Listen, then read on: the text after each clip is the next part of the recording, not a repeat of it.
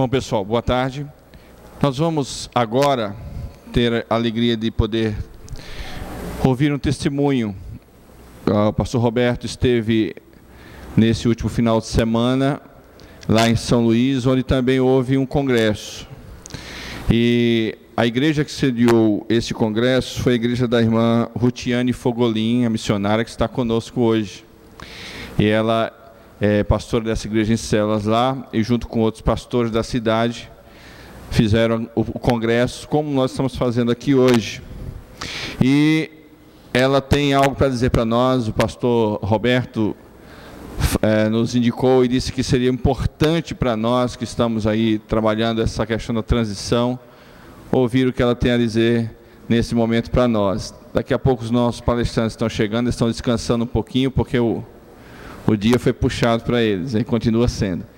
Mas por enquanto nós vamos estar agora detidos para ouvir aquilo que Deus vai dizer para nós através da nossa querida irmã missionária é. Irmã, tem a palavra. Seja bem-vinda à nossa cidade, viu?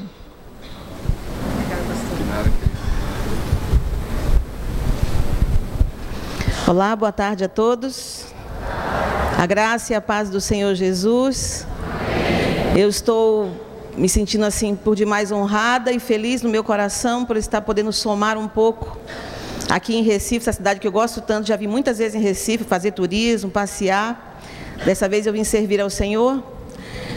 E quero dizer para os amados que estar sentado durante um, dois ou três dias aqui para ouvir falar da, do que Deus tem para fazer em nossas igrejas, de modo algum é uma, um simples investimento. Na verdade, Deus está projetando em cada um de nós um projeto que vai fazer grandes mudanças, profundas mudanças.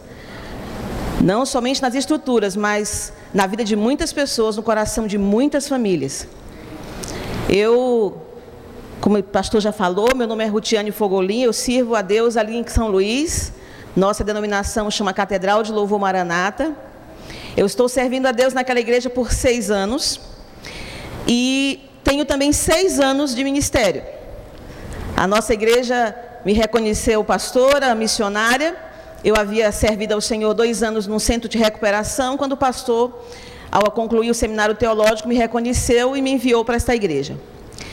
E eu quero muito hoje compartilhar com vocês aquilo que Deus tem feito em nossa igreja, em nossa comunidade, na minha vida, na vida da minha família, através desse chamado para viver grupos pequenos, desse chamado, como diz o pastor Bill, viver essa experiência da igreja de duas asas. Então, quando o pastor Bill esteve em São Luís e eu soube que o tema do nosso ministério, do nosso congresso seria odres novos, vinhos novos em odres novos, eu quis dar um testemunho que tivesse unidade com ele e coloquei meu testemunho usando a, a palavra de Deus em João capítulo 2, da água para o vinho, que é exatamente o que eu tenho vivido lá em São Luís, na igreja Maranata em Vinhais, onde eu sirvo, eu e a minha família. Então, antes de qualquer coisa, quero dizer que esse não é o testemunho da pastora Rutiane, mas é o testemunho de Cristo daquilo que Deus tem feito através do corpo lá em São Luís do Maranhão. Se Ele fez na minha vida, se Ele fez em nossa comunidade, se Ele está fazendo isso, sendo que não somos nós, sendo que não é o meu currículo, não é meu tempo de experiência, uma vez que eu assumi esse desafio dessa igreja como o primeiro desafio da minha caminhada. É, eu tenho certeza que o Senhor vai fazer muito mais em cada igreja que está se propondo a abrir o coração para compreender o que o Senhor vai fazer esses últimos dias. Então, da água para o vinho é o testemunho do que Cristo fez, está fazendo na transformação de uma igreja. Queridos, é, no início havia vinho em nossa igreja. Eu fui chamada para assumir esta igreja é, no momento onde o vinho havia faltado, porque antes nós éramos uma igreja com 700 membros, né? Tínhamos um brilhante e muito significativo grupo de teatro, um grupo famoso na cidade de pagode gospel. Tínhamos um grupo que foi pioneiro em São Luís de adoração com danças. Tínhamos uma bandinha de casal muito animada e algumas igrejas filhas na periferia da cidade.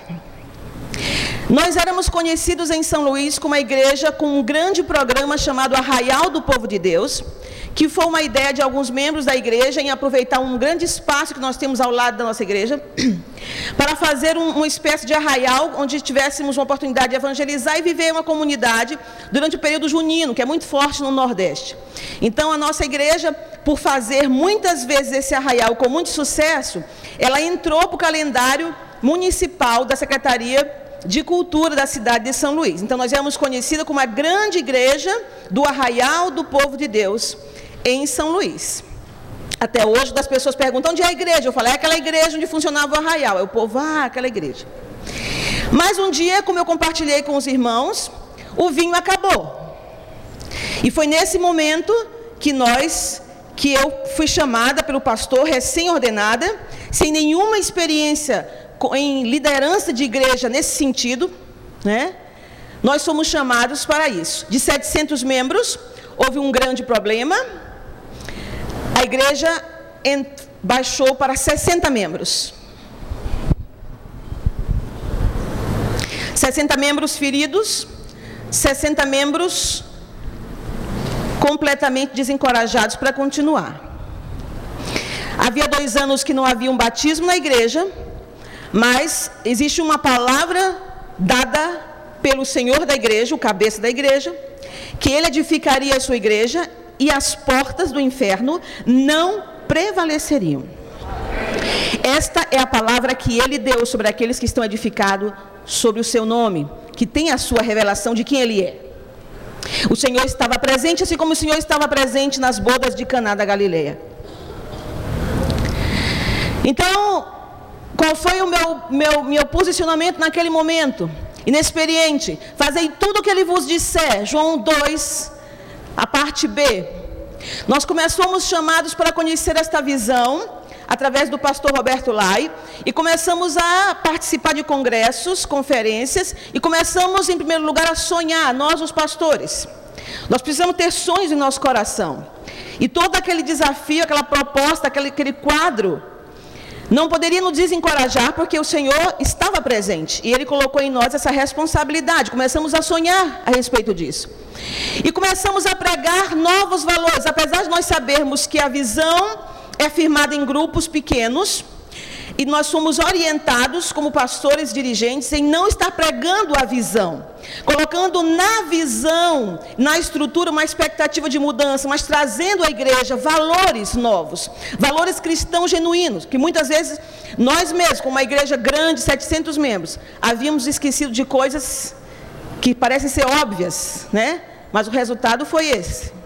Então começamos a pregar novos valores e começamos a fazer a aplicação dos quatro módulos, orientados sempre, pastor mentoreado pelo pastor Roberto e eu coladinho com o meu pastor, confiando nele, confiando na disposição que ele determinou. É muito importante que o pastor se posicione. É muito importante que o pastor comece a sonhar junto. É muito importante que o pastor, o cabeça da igreja, aquele homem que Deus colocou responsabilidade sobre ele, ele assuma essa visão. Então, enquanto meu pastor assumia a visão para a igreja sede, eu estava com ele, sonhando com ele, pregando valores. Exatamente como o pastor dizia, eu dizia: esses valores são bons, é muito importante. Nós pregamos esses valores, mas o meu desafio agora é pregar para que a gente viva esses valores. Então começamos também o intensivo de reciclagem, que a toda a igreja passou a entender o que era a visão dentro dos valores de vida em comunidade, de vida de intimidade com Deus, experimentando a presença de Deus e principalmente formar, firmar o nosso foco em pessoas.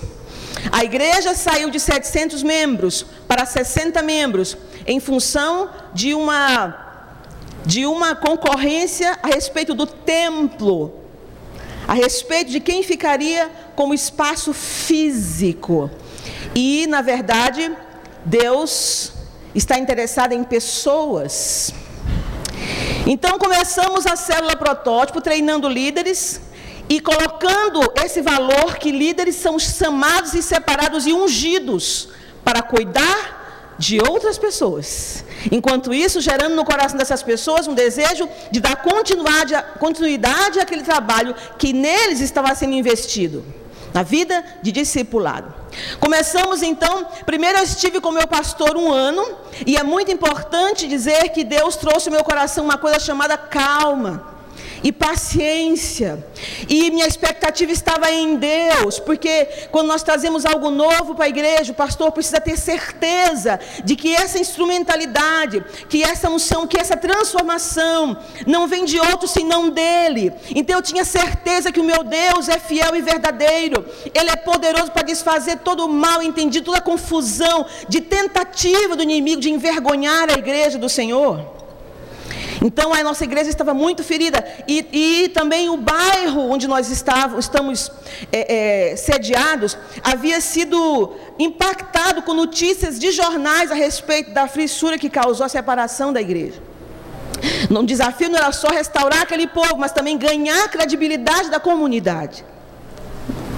Nós somos pastores de toda a comunidade, não só desse povo que chama membros de igreja. A responsabilidade espiritual sobre aquele bairro é dos pastores de todo o corpo.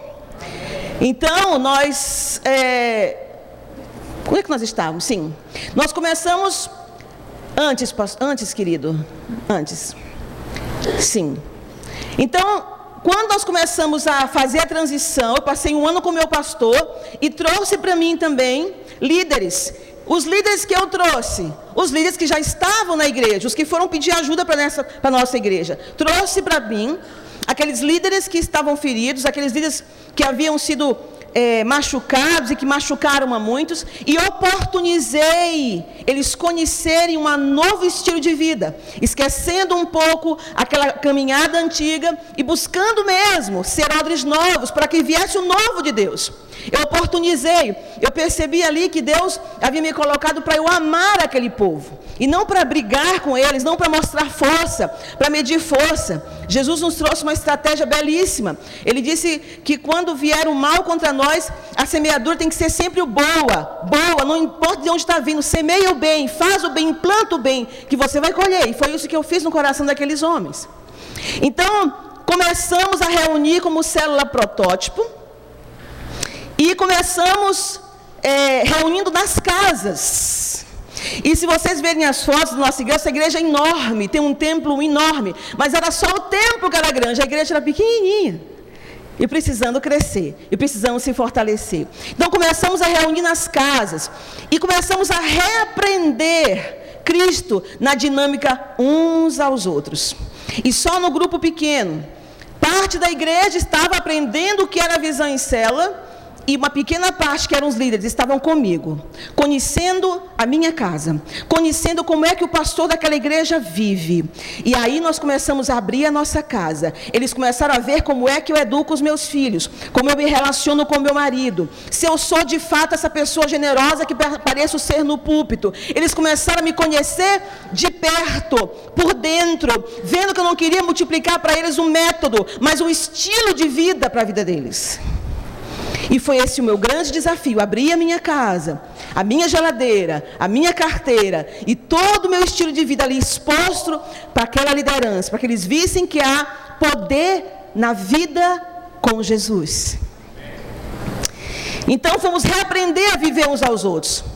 Então, com essa nova movimentação e essa proposta de, assim como eu abri minha casa, Deus vai querer também que você abra a sua, para estar cuidando de pessoas, que o Senhor não está muito interessado em espetáculos, Deus está interessado que nós cuidemos de vidas e multipliquemos vidas e alcancemos vidas para louvor da sua glória. Houve uma certa é, preocupação com essa, essa privacidade invadida pelo Senhor. E aí houve uma. Nós saímos de 60 membros para 40 membros. E eu fiquei muito feliz com isso. Aleluia. Fiquei muito feliz, porque eu vi a obra de Deus trabalhando. Quando nós vamos para os congressos, eu escutava testemunhos e algumas vezes eu ia para casa em crise. Meu pastor falou: Olha, Rutiane, quando Deus quer organizar uma coisa, primeiro ele desorganiza. E ele faz a sua revisão. Não te preocupa, porque nós não estamos trabalhando para nenhum executivo, nem para uma grande empresa. Estamos trabalhando para o rei. E ele é responsável. Só obedece. E meu coração tinha paz com isso. Aleluia. Caímos para 40 membros. E nós cancelamos, depois de muita luta, o grande evento junino do arraial do povo de Deus. Muita gente deixou de ganhar dinheiro, de fazer propaganda dos seus negócios, mas nós conseguimos cancelar o grande evento. Não era dia de ce celebrando. Nós gastávamos de 20, 25 mil em eventos. Como diz o pastor Roberto, eventos, evento. E eu pude ver, logo quando eu assumi a igreja, 23 mil reais indo pelo ralo de prejuízo por causa do arraial do povo de Deus. Ele diz: Nós não estamos aqui para brincar com as coisas de Deus. Nós vamos cancelar esse evento. Houve muita resistência, mas o Senhor prevaleceu. Então começamos a canalizar os recursos da igreja para investir em congressos.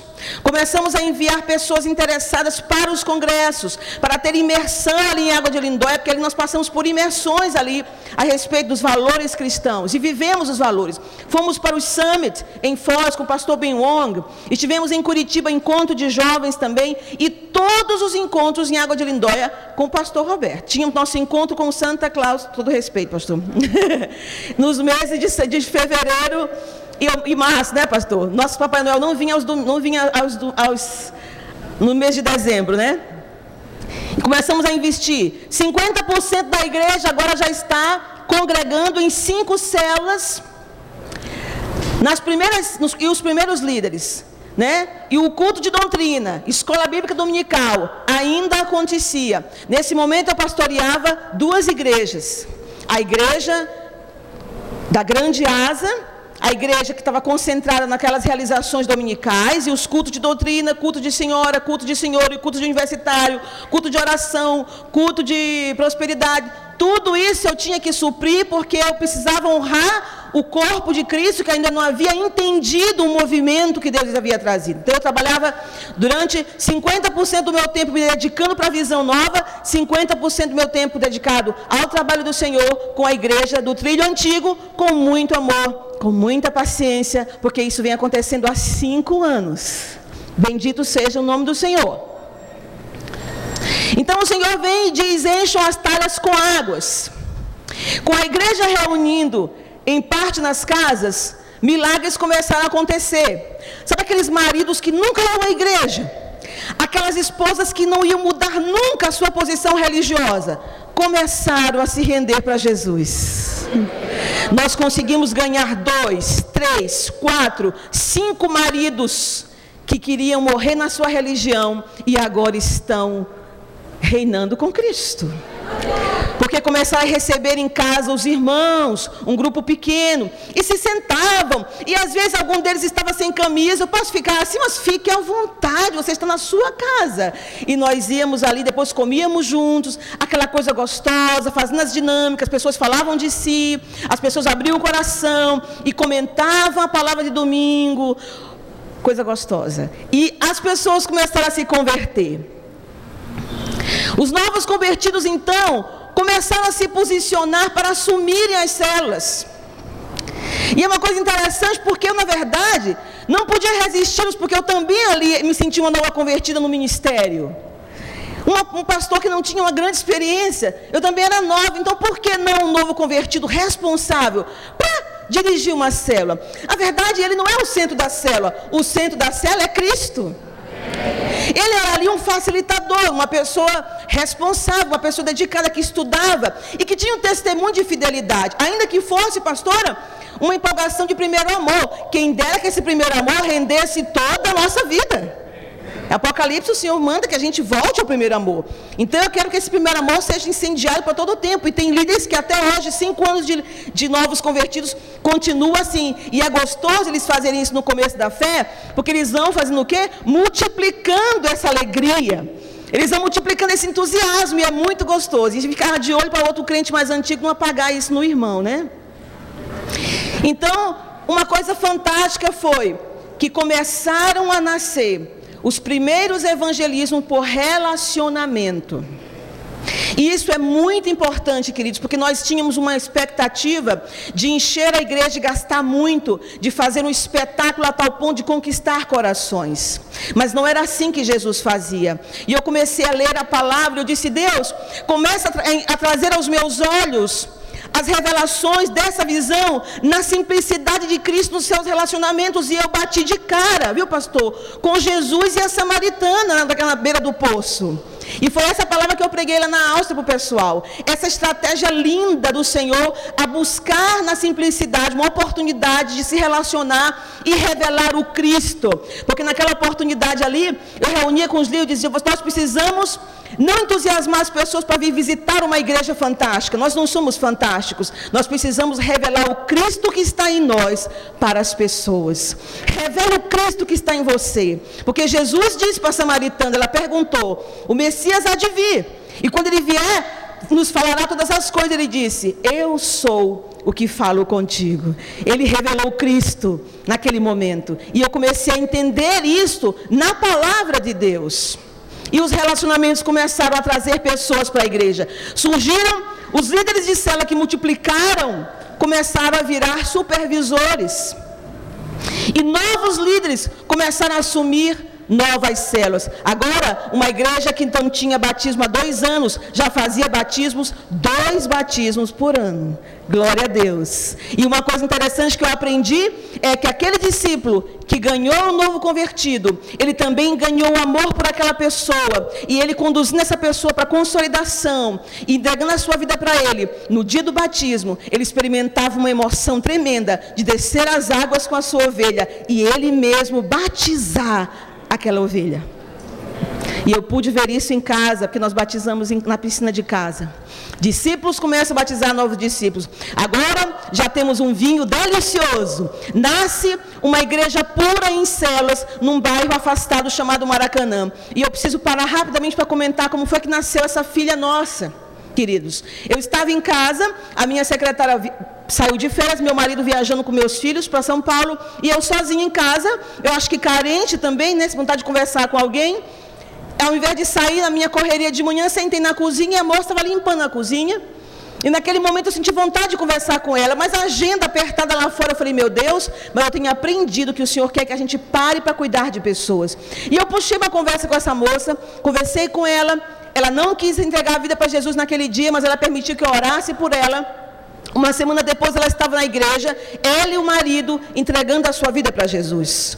Mas não ficou por aí. No outro domingo ela chegou com a sogra e o sogro, e os dois entregaram a vida para Jesus. E não ficou por aí. Na outra semana chegou os dois irmãos desse casal. E agora ela era o marido, a sogra, o sogro e os dois irmãos entregaram a vida para Jesus. Em poucos dias nós tínhamos uma Kombi que trazia essa comunidade. Depois alugamos um micro-ônibus. Depois um ônibus para 44 pessoas. Agora nós tivemos que ir lá e abrir uma igreja na comunidade deles. E eles estão agora, eu tive a grande alegria de mais ou menos 20 dias atrás, viver a alegria de uma multiplicação numa igreja pura em células. Eles nasceram em célula, eles vivem esses valores, para ele é natural o quarto de escuta. Discipulado para ele, se não estiver cuidando de alguém, ele não está vivendo a vida cristã genuína. A gente tem uma grande alegria de ver um povo voltando aos valores do, do livro de Atos. Lindo, maravilhoso. E semana passada nós fizemos a multiplicação de três células. Houve uma multiplicação de 100% para seis células. E uma célula também montada por crianças. Estamos trabalhando com 16 crianças que está crescendo de maneira espantosa nessa comunidade. Então tivemos essa, essa alegria de ter uma igreja pura em células. Um, um dos nossos supervisores agora, dois de nossos supervisores agora, um virou pastor que é o pastor dessa comunidade, e nós separamos dois supervisores que já são pastores na prática para serem ordenados pastores. E seus discípulos creram nele, Lucas capítulo 2. O vinho delicioso. Em 2010 nós temos 30 células, dois pastores, dois aspirantes, 10 supervisores, 30 líderes, 30 auxiliares, sendo formados líderes em formação. Igor. Vivendo novos valores, discipulado, investimos em pessoas, vida devocional, nosso quarto de escuta, aprender a escutar Jesus, a ouvir o Senhor, prestação de contas, oração, jejum, sim, vida em comunidade, convivências, retiro de formação espiritual, retiro de vida vitoriosa, E eu citei aqui um autor, Robert Coleman, que é uma citação do pastor Bill no seu livro A Segunda Reforma, que falou muito comigo em função de eu estar naquela época de guerra, de segurar o arraial para ele não acontecer, a pressão era muito grande, políticos vieram atrás de mim, comerciantes que faziam dinheiro que viviam atrás de mim, que queriam aquele espaço, e Deus não permitiu, fechou mesmo meu coração. Foi nesse dia que eu li essa citação no livro do pastor Bill Beckham, e eu vou citar aqui para os pastores, onde ele diz o seguinte: o obreiro cristão deve decidir onde quer que seu ministério dê resultados. Se no aplauso momentâneo do reconhecimento popular ou na reprodução de sua vida. Em alguns poucos homens escolhidos que deem prosseguimento ao trabalho depois que ele se for. Foi essa opção que eu fiz para a minha caminhada. Deixei os aplausos das grandes festas, não era esse o interesse de Deus na minha vida. Deus não me salvou, não me separou e nem ungiu os servos de Deus para fazer agradar a, a, a multidão. E eu compartilhando com o pastor, nós passamos uma semana lá em São Luís, eu falei para ele, pastor, no milagre do vinho, naquele momento, quando recorreram a Jesus a respeito de uma necessidade, Havia alguns poucos servos junto com ele. Na mudança da água para o vinho, quando o vinho foi transformado num vinho delicioso, todos os convidados lá fora tomaram e experimentaram um vinho delicioso, foram grandemente abençoados. A graça de Deus os alcançou. Mas os servos, os que estavam aqui ah, junto com o Senhor, eles experimentaram do milagre de perto. Eles viram o milagre acontecer. Então, Senhor, eu decidi ser serva. Eu decidi ser aquela que estou juntinho ali do Senhor para ouvir, para não questionar, porque quando o Senhor quis transformar água em vinho, Ele mandou botar água. Nenhum servo teve a ousadia de dizer: Senhor, tu não estás enganado? O que está faltando aqui é, é vinho, não é água. Ninguém questionou. Encheram as talhas de água e experimentaram do milagre. Nós precisamos aprender a estar perto do Senhor para experimentar os seus milagres, ainda que uma multidão seja beneficiada e nem saiba o que aconteceu. Mas nós estamos perto, nos bastidores do milagre. Os pastores são chamados para estar nos bastidores do milagre. Quem brilha é Ele. Aleluia. Cada casa, uma igreja. Cada membro é oportunizado a ser um ministro. Mas agora, 1 Coríntios capítulo 12, versículo 18. Mas agora Deus colocou os membros no corpo, cada um deles como quis. O Senhor o corpo de Cristo, organizado e mobilizado, e Deus está fazendo assim. Nós estamos reconquistando a comunidade. No último, no último retiro de carnaval que nós tivemos, nossa igreja costumava retirar-se para um sítio, para ali buscar, adorar o Senhor, isso é muito legal. Mas o nosso líder de jovens, o William, ele disse: Pastora, Deus está falando no meu coração que nós precisamos aproveitar esse feriado para servir a comunidade. O que, que eles fizeram? Eles idealizaram uma gincana cujas tarefas envolvia diretamente as pessoas nos lares, pessoas com nomes exóticos exóticos, pessoas com objetos diferentes dentro de casa, eram convidadas a estarem na igreja, a estar no ambiente dos santos, a compreender. E as portas do bairro foram abrindo. Nós tivemos uma excelente colheita de jovens durante o carnaval, porque os nossos jovens estavam ali para entrar nas casas e eu glorifico o nome do Senhor um vinho delicioso, e eu tenho certeza que isso não aconteceu na minha vida, nem na vida da minha comunidade, só por nossa causa.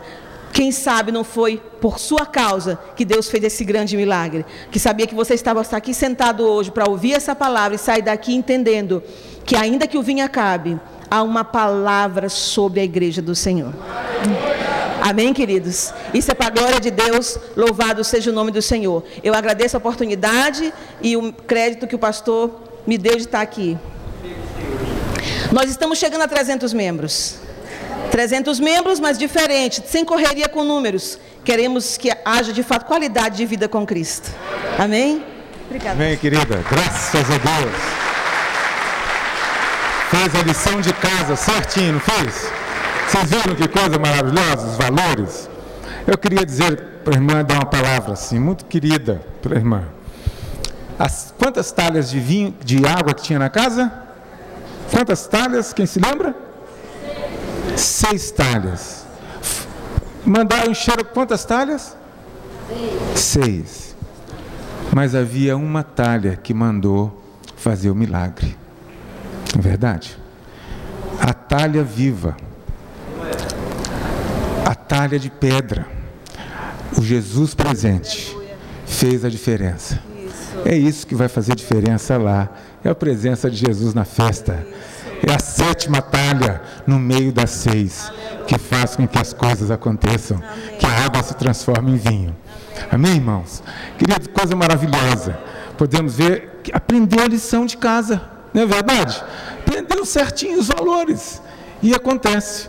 São Luís, acontece em Cabrobó, acontece uh, onde o vento faz a curva, aonde for, acontece. Por causa dos valores. Amém. Nós vamos orar por todos esses momentos agora. Queridos, nós queremos agora ter um momento de oração, não só por São Luís, mas especificamente ah, por esse que tem sido para nós um referencial desse, dessa igreja em células, desse movimento em células.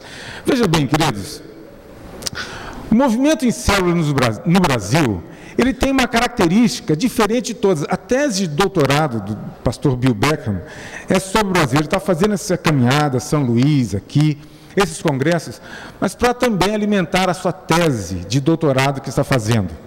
Aos 71 anos voltou a fazer doutorado, voltou ao academicismo. Agora, pastor Roberto Lai,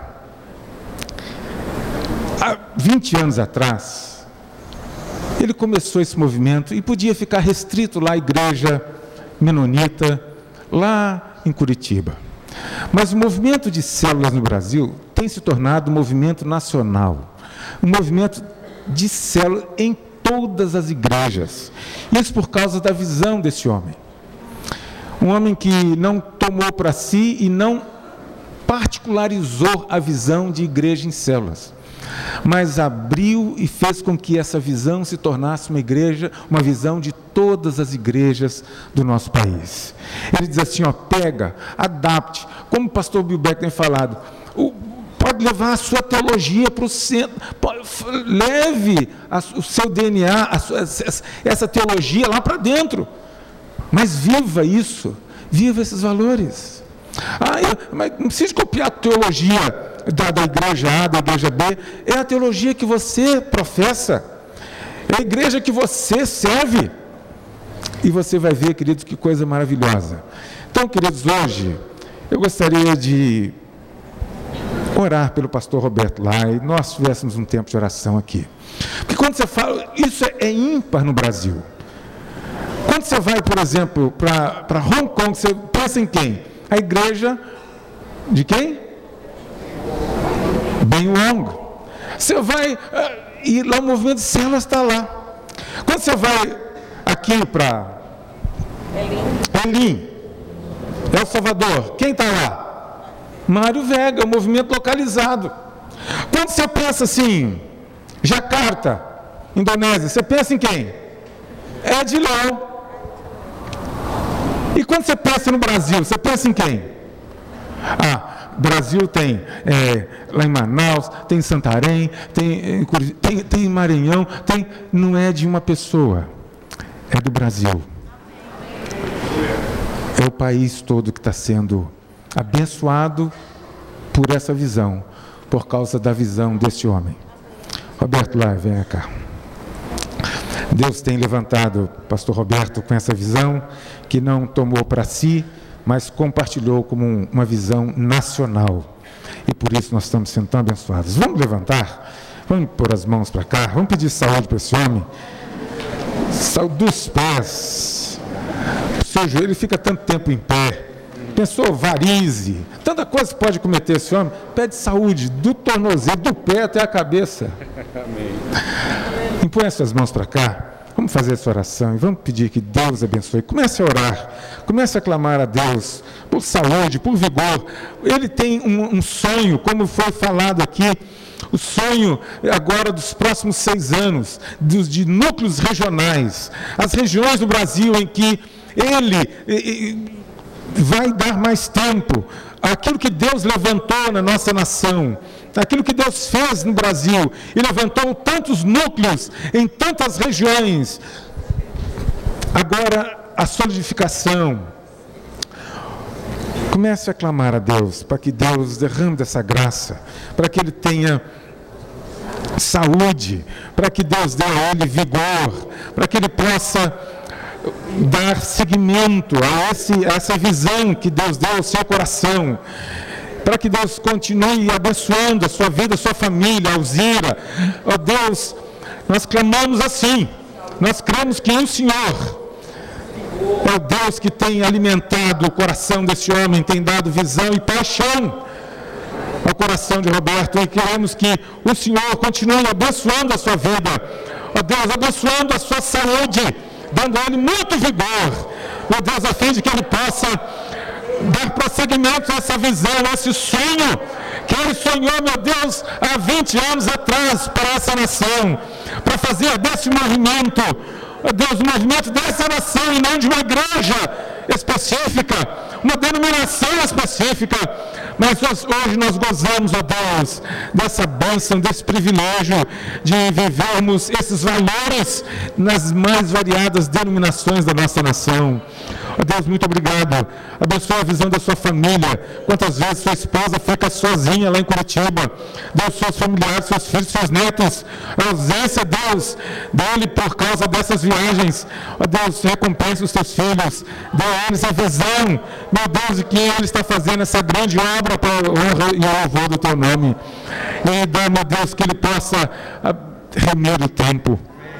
Meu Deus, ter sabedoria em contar os seus dias a fim de que ele possa, meu Deus, alcançar esse coração sábio e ter essas estratégias para atingir e abençoar a nossa nação. É assim que nós oramos nessa tarde, em nome de Jesus. Amém? Amém. Obrigada, pastor. Obrigado, pastora Rotiane. Estivemos com ela em São Luís, no Maranhão, semana passada. Foi muito edificante ver essa mulher de Deus, não é? Jesus faz isso também, não é? Jesus restaura vidas, Jesus usa mulheres também. É, eu creio que nós estamos numa nova fase. Eu ouvi alguns aleluias de algumas mulheres aí. Sabe, Deus usa mulheres também. Vocês perceberam o também?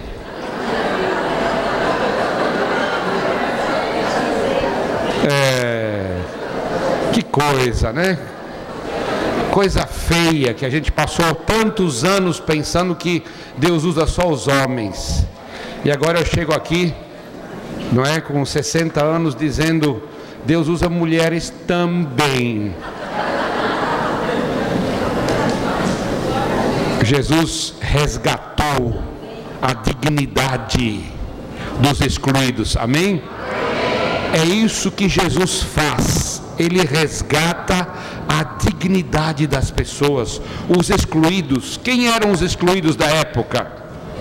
Mulheres. Até hoje você vê no Oriente, você vê as mulheres com um papel secundário, não é? é a cultura oriental coloca a mulher em segundo plano. Jesus acabou com isso. Ele falou com uma mulher, como uma pastora Rutiana, e disse, lá no poço de Jacó. Sabe o que deixou aquela mulher totalmente estupefata? Sabe o que foi?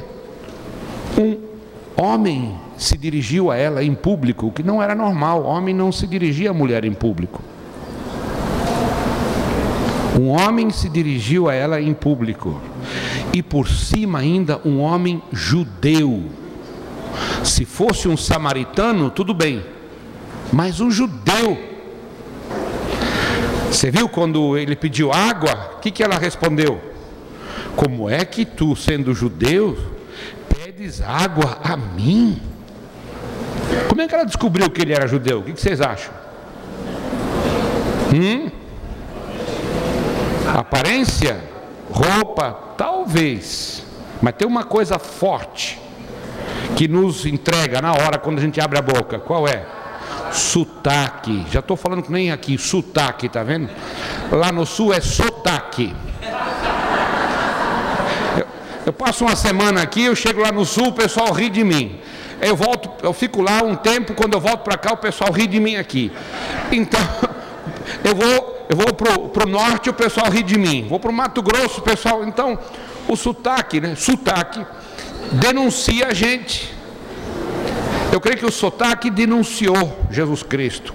E ela ficou maravilhada. Como é que o Senhor, como é que você, sendo homem, em primeiro lugar, homem não fala com mulher em público, porque mulher não é nem digna de ser receber a palavra em público. E ainda judeu, isso era Jesus, minha gente. Ele tratou ela com tanto carinho. Quando ele chegou para a mulher e falou assim: Mulher, chama o teu marido. O que, que ela respondeu? Eu não tenho marido.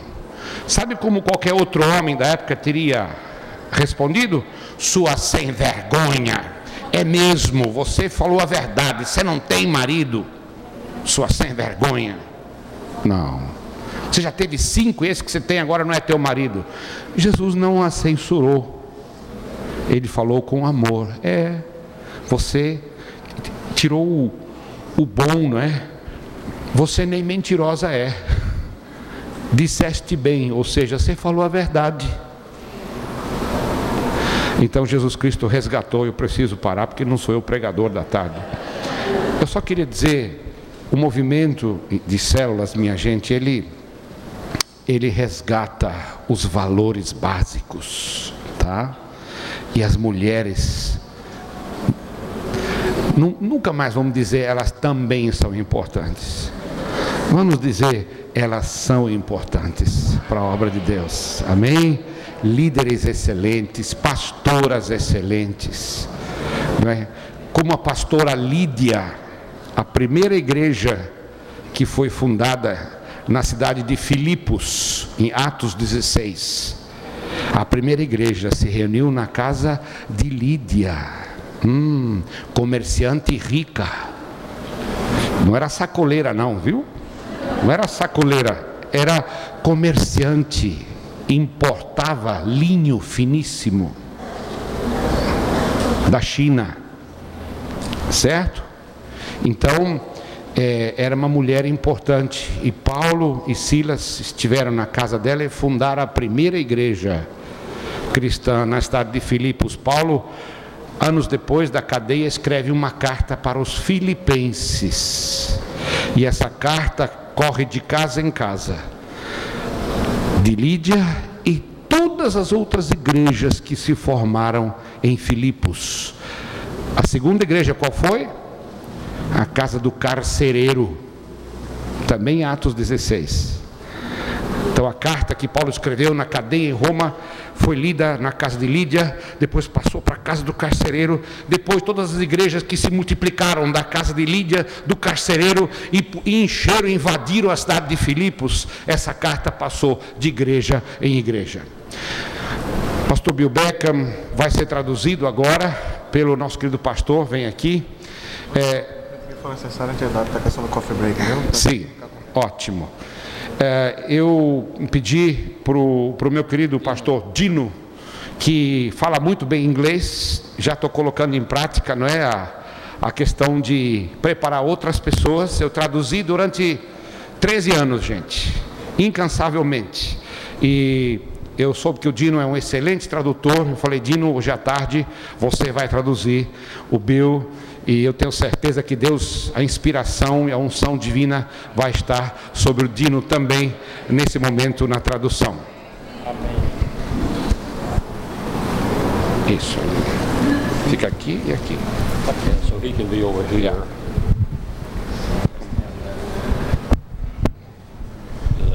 You have one?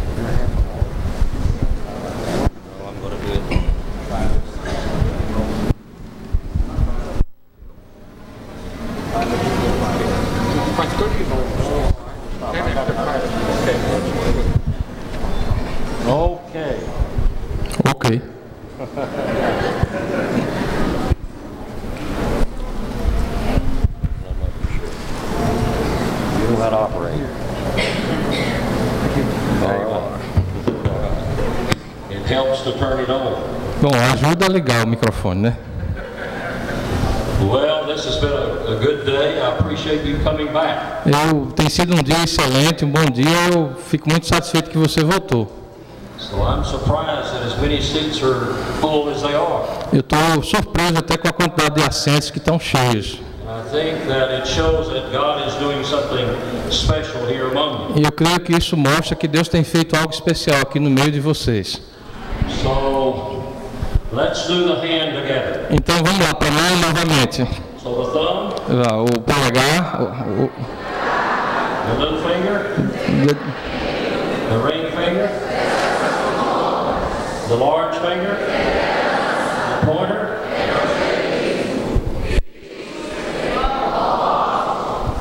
We're going to come tonight and look at His presence in the midst of the palm, nós vamos voltar hoje à noite e ver a sua presença no meio da palma da mão e vamos analisar a morte.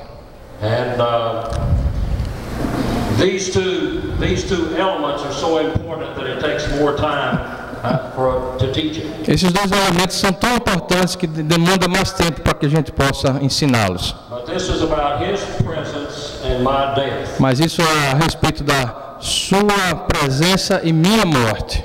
So His presence Então a sua presença always accompanies my death. sempre acompanha a minha morte. Um acompanha o outro. These two go together, Esses dois não tem separação entre os dois. and it's good that they do go together E é muito bom que eles não se separam. because I. Porque nós não podemos entrar na sua presença a não ser que morramos. And without my death, I could not stand to be in His presence. E sem minha morte eu não posso me erguer na sua presença. So these two go together. Então esses dois caminham juntos, são dois conceitos que caminham juntos. And I believe they're two of the most important principles about the church. E eu acredito que esses são os dois princípios mais importantes a respeito da igreja. Então nessa plenária nós vamos analisar a sua presença. E na volta nós vamos analisar a morte. Eu quero que a gente, agora nesse ponto, que nós compreendamos algo. Para que a gente não pense que é muito estranho. Quando nós falamos sobre a sua presença, ah, está sempre relacionado à palavra de Deus. And we're going to talk about some things about how the presence of God E nós, operates in the cell. e nós vamos falar algo sobre como a presença de Deus se opera na célula. And I don't want us to become alarmed. E eu não quero que nós ficamos, Alarmed. ah, não quero que a gente se alarme, fique preocupado, Because everything that is happening in the cell, porque tudo que está acontecendo na célula, everything that I'm talking about, the theology of the presence of God, tudo que eu estou falando sobre a teologia da presença de Deus, is part of God's Word. está lá na palavra de Deus. And nothing about this presence of Christ E na- goes against God's Word. E nada sobre a presença de Cristo vai de encontro à sua palavra, palavra de Deus. God spoke His Word in order that we could see His presence working in the world. Deus falou a sua palavra para que nós possamos ver a sua presença operando neste mundo. And that continues to be our standard. E isso continua a ser o nosso padrão. We never deviate from that. E a gente nunca se desvia desse padrão. We're not talking about someone coming and getting wild feelings and having experiences with, with a gente não está falando só de, de alguém chegando e tendo algumas emoções e, e divagando sobre essa presença. Deus tem mostrado a nós claramente quem Ele é. A sua presença está evidente nas Escrituras. 2,000 years of people have experienced Him, Há do- dois mil anos as pessoas têm experimentado coisas. E nós experimentamos isso hoje, a presença dele.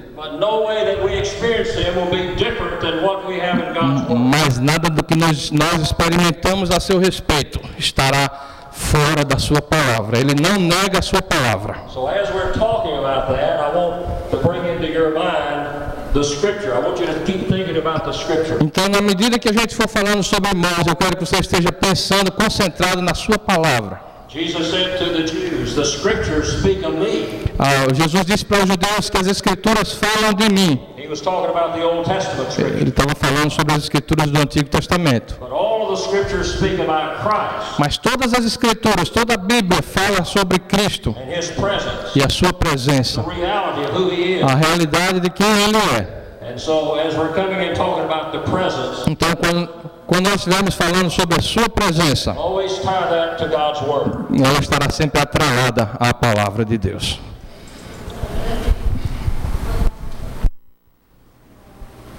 Now, what I want to do before we have our break is to come and and look at this presence in the Old Testament up to the New. O que eu quero fazer antes do nosso intervalo é que a gente esteja observando a sua presença no Antigo Testamento, até o Novo.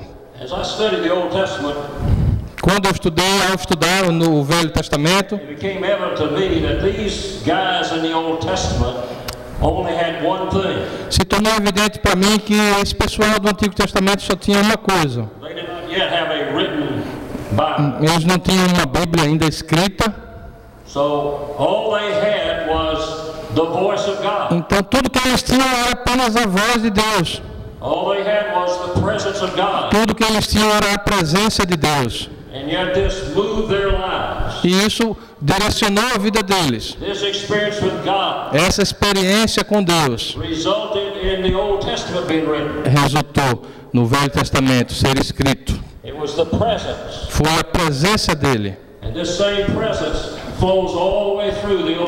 E essa presença, essa mesma presença caminha através do Velho Testamento todo until it breaks out in the incarnation, até se completar na encarnação, onde o mundo, onde a palavra, a voz, a voz,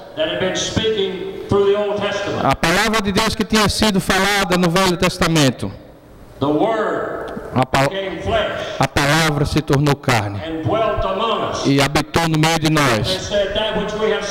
E disse: Nós temos visto. E eles disseram isso é que nós temos visto e, e ouvido e tocado. Nós declaramos para vocês. Então a presença se tornou carne. Esse era o significado lá do Novo Testamento, da encarnação lá no Novo Testamento, desse conceito. Now, Moses had met God up there on the mountain. Bom, Moisés encontrou-se com Deus lá na montanha, But long before that, mas muito tempo antes disso, desse encontro,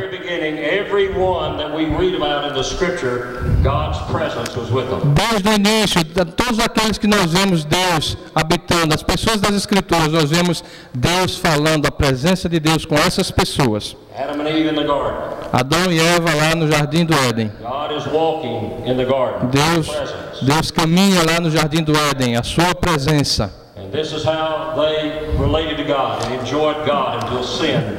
E foi dessa forma que eles a- a- curtiram a presença de Deus, aprenderam a sua presença, viveram até que o pecado quebrou esse relacionamento. It was eventually the presence of God that gave Job an answer.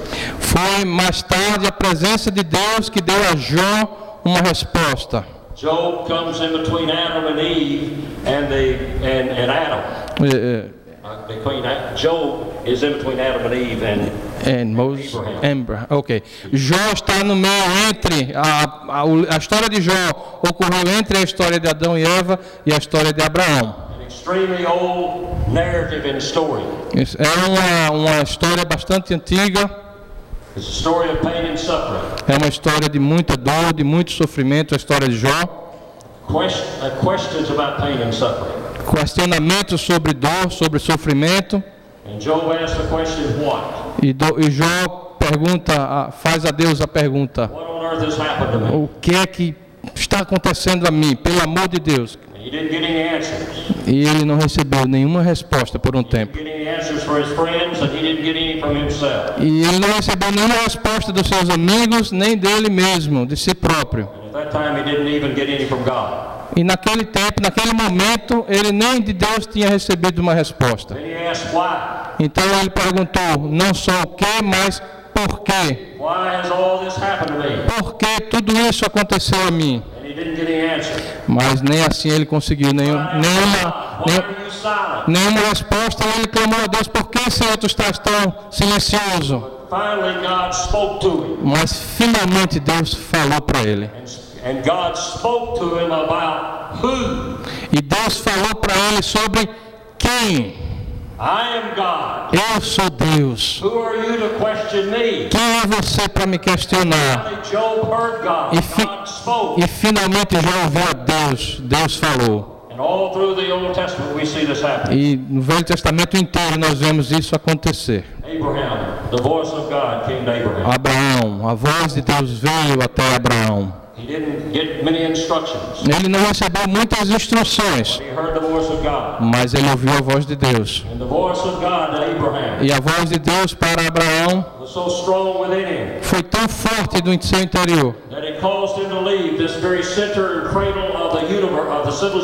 que o levou a deixar naquela época o centro da civilização daquela época and go in another direction. e ir em outra direção. He didn't have much of a map. Ele não tinha muito, ele não tinha mapas.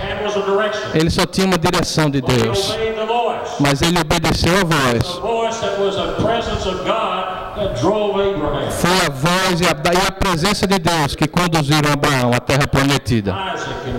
E, e, e, e. Isaac, Jacó, José e todos os patriarcas. Eventually, God broke in and they had a personal experience with the voice of God. É, eventualmente, sorry, They had the personal experience with the voice of God eventually. e mais tarde eles tiveram pessoalmente, cada um desses patriarcas, uma experiência com a voz pessoal de Deus. And the prophets, E os profetas. David, E Davi, all of these. todos esses personagens. And in the midst of this was Moses. E lá no meio desses personagens nós encontramos Moisés.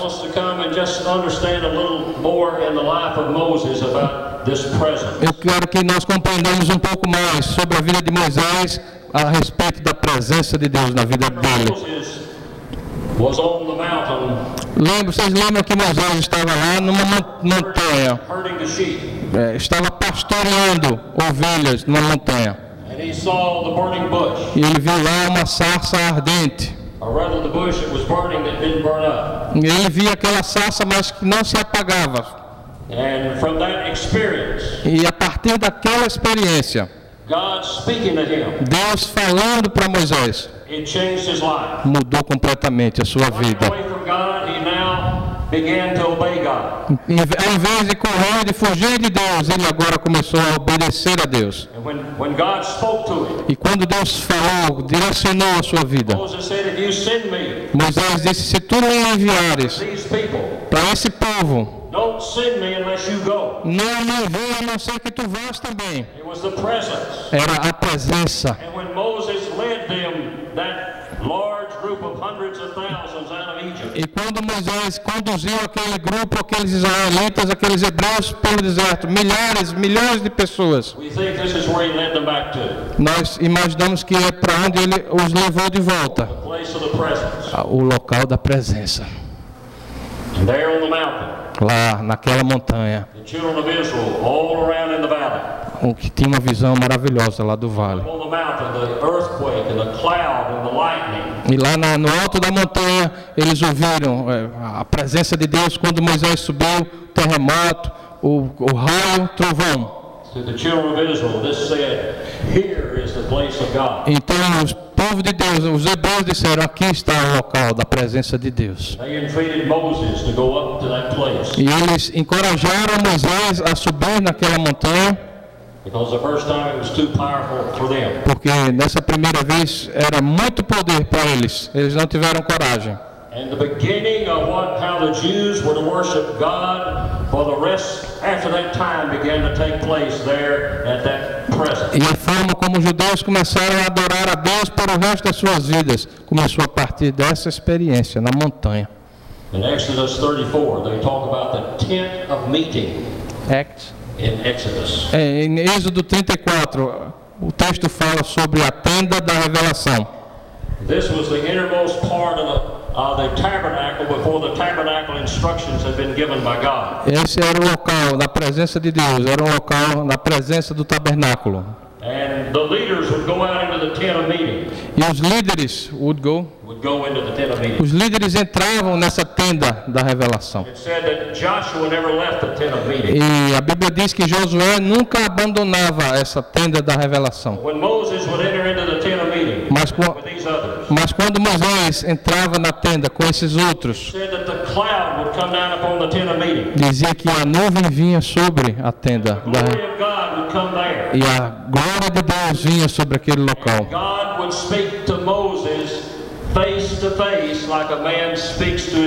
E Deus falava com Moisés face a face, como um homem fala com um amigo. An incredible É uma expressão tremenda sobre a imanência, a presença próxima de Deus. Isso é imanência. One day, Moses came out of the tent Um dia Moisés saiu da tenda and he said to God, Show me your face or show me your glory. e ele disse assim: Deus, me mostra, Senhor, a tua face, me mostra a tua glória. Well, God had just revealed himself to Moses face to face like a man speaks to his friend. Você veja que Deus já vinha se revelando para ele, face a face, como o homem fala com seu amigo. So, what is Moses talking about?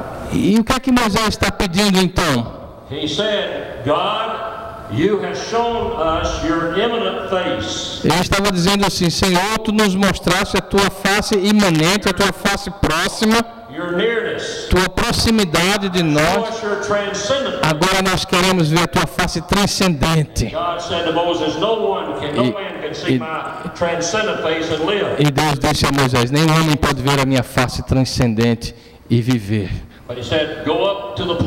Mas ele disse então: Vá para aquele local, vá para aquela montanha. You know, there at that place, E lá naquele local, God said, Go into the cave. Deus disse: Vá para uma caverna. God covered it with his E hand. Deus o cobriu com a sua mão. E a mão era um símbolo da imanência de Deus, da sua presença próxima ao ser humano. E Deus passou ao largo, ao longo. E, e- e Deus viu só a, a, face, as costas de Deus. Essa era a imanência.